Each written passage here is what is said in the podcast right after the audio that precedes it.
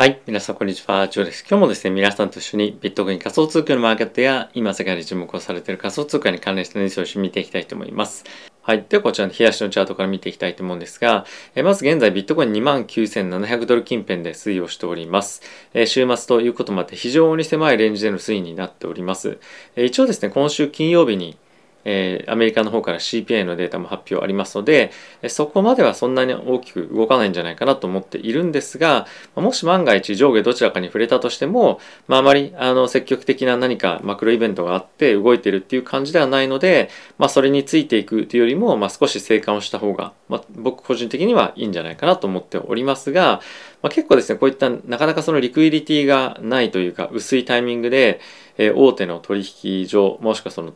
の大手の投資家がバシッとですね 売ってく売ってきて結構動くことっていうのもあるので、まあ、その辺りは気をつけていただきたいなと思ってますなのでまあ特にレバレッジ取引やってる方は、まあ、ストップだったりとかそういったものをしっかり置いていかないと、まあ、大きな損失にもつながったりはするのであのできるだけ流動性が薄い相場は、まあ、本当に気をつけていただければと思っております。で一応ですね、イーサに関しても、まあ、同様の展開ではある一方で、やっぱり継続的なまあ、このダウントレンドをなぞったような下落っていうのが、まあ、続いているような雰囲気もやっぱりあるので基本的にはビットコインもイーサリアムも下落方向を見ておくというのが、まあ、一つやっぱり安全なんではないのかなと思いますし、まあ、株式マーケットも先週先々週ですかね大きく戻してはいたもののやっぱり本当にいろんな投資家の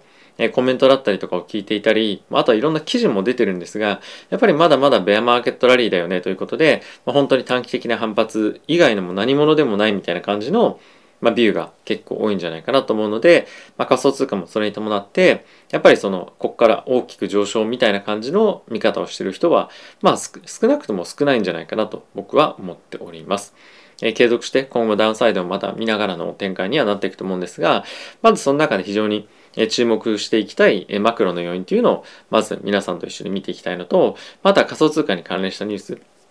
えこの辺りを一緒に見ていきたいかなと思っております。はい。ではまずですね、来週の、えー、注目ニュースとして、まあ、見られているのが、まあ、あの、先ほど申し上げた、えインフレーションレポートですね。まあ、CPI なんですけれども、まあ、これに加えてもう一つ見ておきたいのが、えっ、ー、と、一応ですね、金曜日同様の日に、えコンシューマーセンチメントというのがありますと。で、これは何かっていうと、まあ、我々のようなその一般消費者が、まあ、今の経済の状況だったりとか生活の状況を、まあ、前向きに捉えているのかもしくは今後良くなっていくと思うかどうかみたいなことを、まあ、アンケート取るも取るんですけれども、まあ、それのアンケートの、まあ、定量化したものが数値で出てきていますと。でこれ結構やっぱり重要でなぜかっていうと、まあ、今ですねあの企業の業績に関してもどんどんどんどんあの見通しが悪くなってきてるんですね。でプラス今その本当にマーケットの中でのあの、まあ、頼みの綱じゃないんですけれどもこの物価が上昇していってる中で、まあ、なぜかで消費はどんどんどんどん今伸びてるんですよね。でその消費がどこまで伸び続けられるのか、まあ、今この一般の市民の方々が使われているお金っていうのは、コロナの間に溜め込んだいわゆるその貯金セービングだと言われてます。なのでまあこれが底をつき始めたりとかまたこういった貯めてあるお金をま、そんなにちょっと使わない方がいいのかなみたいな感じになってくるとアメリカの企業だったりとか、まあ、そういったところの数値も悪化して株式マーケットが下落につながりでかつそれが仮想通貨のマーケットの下落につながったりもするので、まあ、この辺りの数値非常に重要なポイントだと思うので、まあ、金曜日ですね、まあ、ぜひ注目をしておいていただければと思っております。であとはですね、そんな中、まあ、もう一つ注目の発言が出ていたのが、まあ、金曜日のですね、タイミングにアメリカのクリーブランドの連銀総裁の方から出ていたんですけれども、まあ、インフレのピークに関してはまだまだ来ないんじゃないかというようなことが、まあ、一つポイントとして言われていました。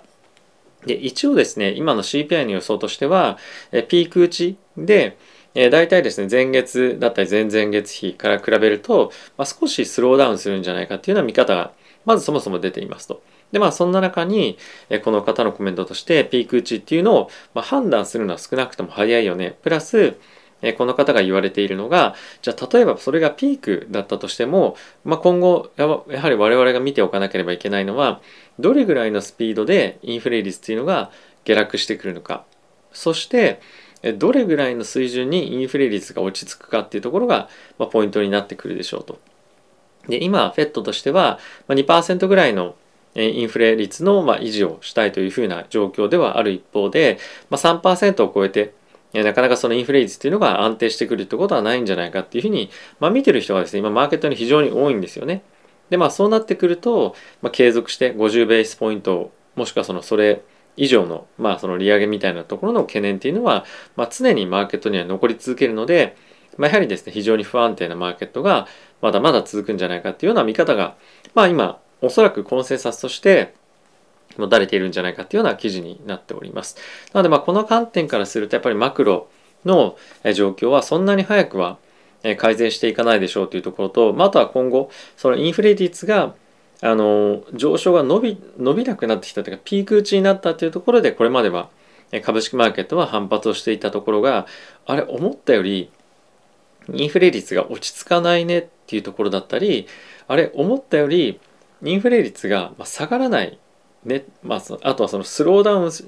がスローダウンの幅が遅いっていうところと、まあ、思ったより下がらない、まあ、この2つのポイントでマーケットがちょっと不安を持って売られるみたいな感じの環境に今後はなってくるんじゃないかなと思うので、まあ、いずれにせよなかなかマーケットがポジティブな見方を持ってマーケットのそういった数値を判断できるような状況にまだまだなっていかないと思いますので、まあ、そういった観点で見てみるとまだあの下落リスクあるんじゃないかと思うので、まあ、少し気をつけて、えー、まだまだ行きたいかなというふうに僕は思っております。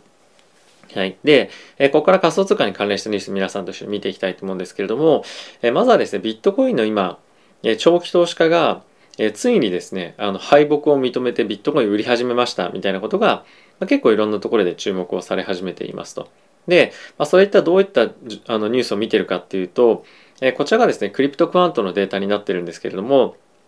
えこの白の線がビットコインの価格の推移になっていますと。で、その一方でこのオレンジの、まあ、ラインなんですけれども、まあ、これが実際に確定をした長期投資家の、えー、まあ、損だったり、あの、まあ、何ですか利益だったりとかしていてここにですね真ん中に薄い線があるんですけどもこれよりも上だと長期投資家が、まあ、利確をしたと。でこれよりも下だと、えー、損益確定、まあ、損益じゃなくて、えー、なんて言うんでしたっけ損出しっていうのを、まあ、したというふうな、えー、今状況にあるということになっておりますと。で今ちょうど、まあ、長期投資家が損失を確定し始めたような状況になってきているので、まあ、ついにコンクラベで長期投資家が負けを見見始め負けを認め始めましたような状況になっています。で、コロナの時っていうのは、まあ、ここはですね、そんなに長く続かなかったんですね。なていうというのは、これが、えっと、フェットがですね、緊急で利下げをしたりとか、まあ、そういった、まあ、いわゆる緩和策っていうのを、まあ、バンバン打ち出したからっていうのも、まあ、ありますと。で、おそらく今回はそんなに早くそういった緩和策っていうのはできないと思うので、まあ、もう少し、あの損失確定っていうところのまあ状況が長く続くと見るとすると、まあ、もう少しやっぱ時間はかかるんですけれどもあのこの辺りどっかのタイミングで、まあ、底打ちみたいなところをもう少し探っていくような展開にはなっていくんじゃないかと思います。なのでまあここからまだまだあの底打ちをしていくに関しては時間がかかるかなと思うんですけれども、まあ、この辺りの、まあ、そういった数値こういった指標を見ておくとマーケットの反発っていうところを判断していく中で、まあ、一つのいい判断材料になるんじゃないかなと思うのでこの辺り皆さんに追加的にアップデートをしていきたいなと思っております。で、まあ、そんな中なんですけれども、まあ、今後反発をしていくんじゃないかっていうレベル感も予想している人たちがいるんですが、まあ、これがですね大体2万2000ドルから2万4000ドルというふうに言われております。でこれはまあ2019年からあの続いているトレンドなので、まあ一つこれを参考にするとですね、一応これは週足の線なんですが、まあ、この上昇のトレンドのこの幅を、幅っていうかこの上限のところをまぶつかって、今この下限のところをですね、あのどんどんどんどん探っていってるようになっているんですけれども、まあ、この辺りをあの一つ、なんていうんですかね、もっとあのボトムと考えると、まあ、大体その2万2000とかそういったところの水準になるんじゃないかというふうに、え言われております。でまあ一応チャート的に言うとその辺りから反発していくんじゃないかというふうに、まあ、見てる人が非常にあの多いというかあの出てきていて結構テクニカル重視でクニカルが好きな人からは、まあ、ある程度受けてるような、えー、一つ指標にはなっているかと思います。でそんな中なんですけれどもあの長期投資家がバンバン売ってるよっていうような話はした一方で、えー、同時にですね買ってるえ大手投資家っていうのもいるんですね。で、これはちょっと拡大できないので、このまま見ていただきたいんですけれども、まあ、これはですね、取引所から自分たちのプライベートのウォレットにどれぐらいのビットコインを送ってるか、もしくは、ウォレットから取引所に送金しているかビットコインですねっていうようなチャートになっているんですけれども、まあ、現在ですねこの赤がビヨーンと伸びているような状況これはつまり取引所でビットコインを買って自分のウォレットにビットコインを送ってるようなそういったアクティビティを示す状況になっておりますと。なのでまあ非常に今マーケットで、え悲観というか、まあ、非常に下落相場をえ少しですね、まあ、あのうわーみたいな感じになってる人がまあ多い中で、まあ、実際は大きな投資家で買って、まあ、引ってる人も、まあ、買って、まあ、自分のウォレットに送金してる人も非常に、まあ、多いというのが現状になっております。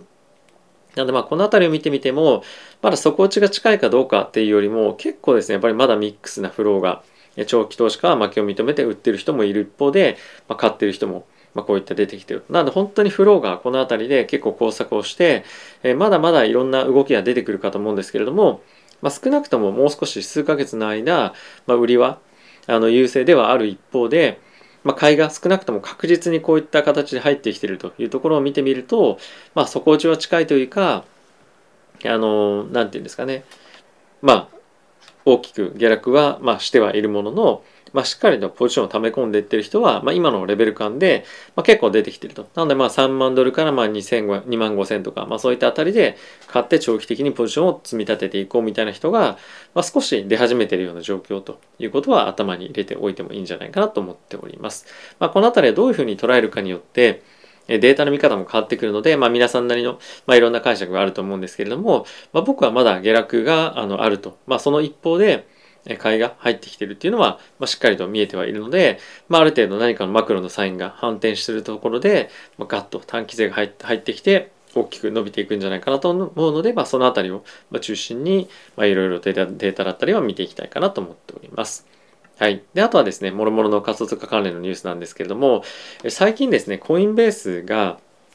内定をいろんな人に、まあ、あの出していて、じゃあここから、まあ、例えばいついつから働きに来てくださいねみたいな契約を、まあ、交わしたにもかかわらずあちょっと今後マーケットベアマーケットになりそうだなっていうので内定取り消しみたいなことを非常に頻繁にやってるっていうのが今ニュースになっておりましたで具体的にどれぐらいの人数っていうのは今回記載はされていないんですけれども、まあ、そういったところの状況がですね結構いろんな会社でもあの頻繁に出ていまして、まあ、今回これコインベースがものすごく大きく問題というか注目されているわけなんですけれども、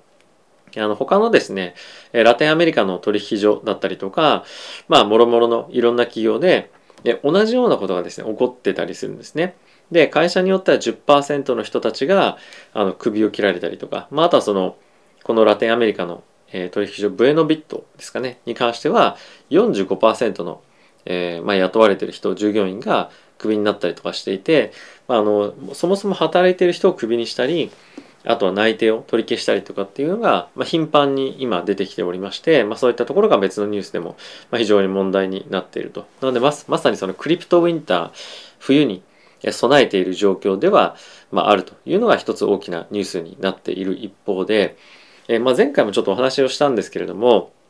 まあ、あとこの記事も通じるんですがあの今やっぱりクリプトに関しても、ま、当然非常に厳しい状況であるというのは皆さん認めるところかと思うんですけれども、まあ、今はですねロングタームにやっぱりそのフォーカスするべき時なんじゃないかということが、まあ、よく言われています。でこのディーパック・チョプラさんっていうのはインドの方で、えっと、確かですねお医者さんでもあり投資家でもありみたいな感じのなんかすごい人なんですけれども、まあ、この人も言っていますしあとはビタビタリックさんもよく言ってますけれども、まあ、こういったマーケットが非常に悪い時っていうのは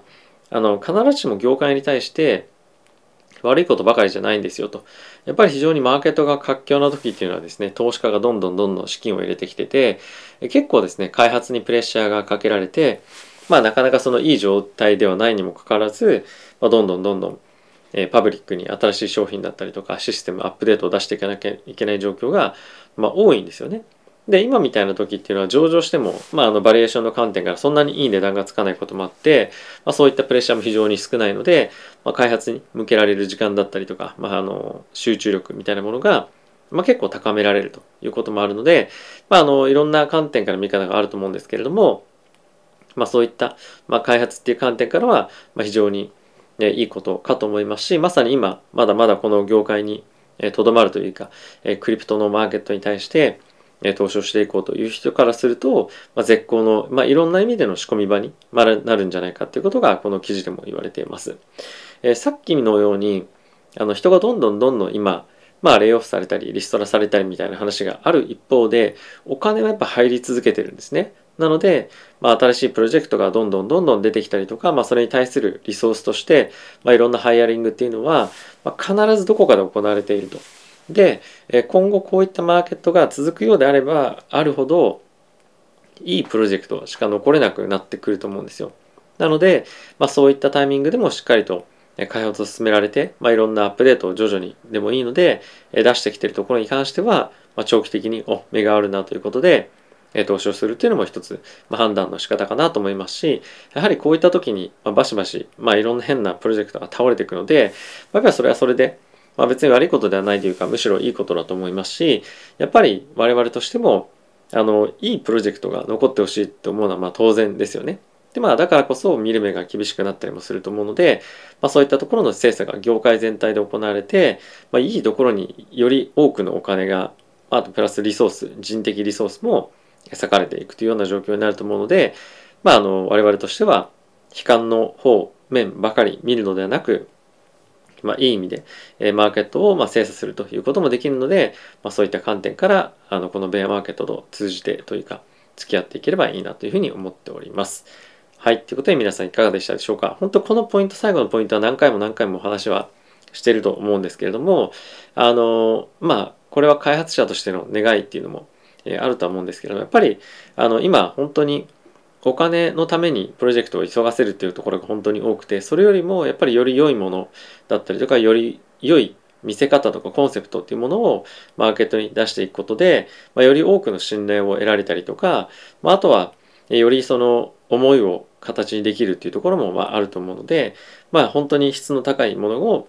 まあ、マーケットに出せるチャンスかと僕は思っております。まあ、自分が関わっているというか、その投資ができるプロジェクトがどれぐらい、投資をしたいと思うプロジェクトがどこ、どれぐらい本当に今後出てくるか分かりませんけれども、まあ、ぜひ、えー、まあ、いろんな形で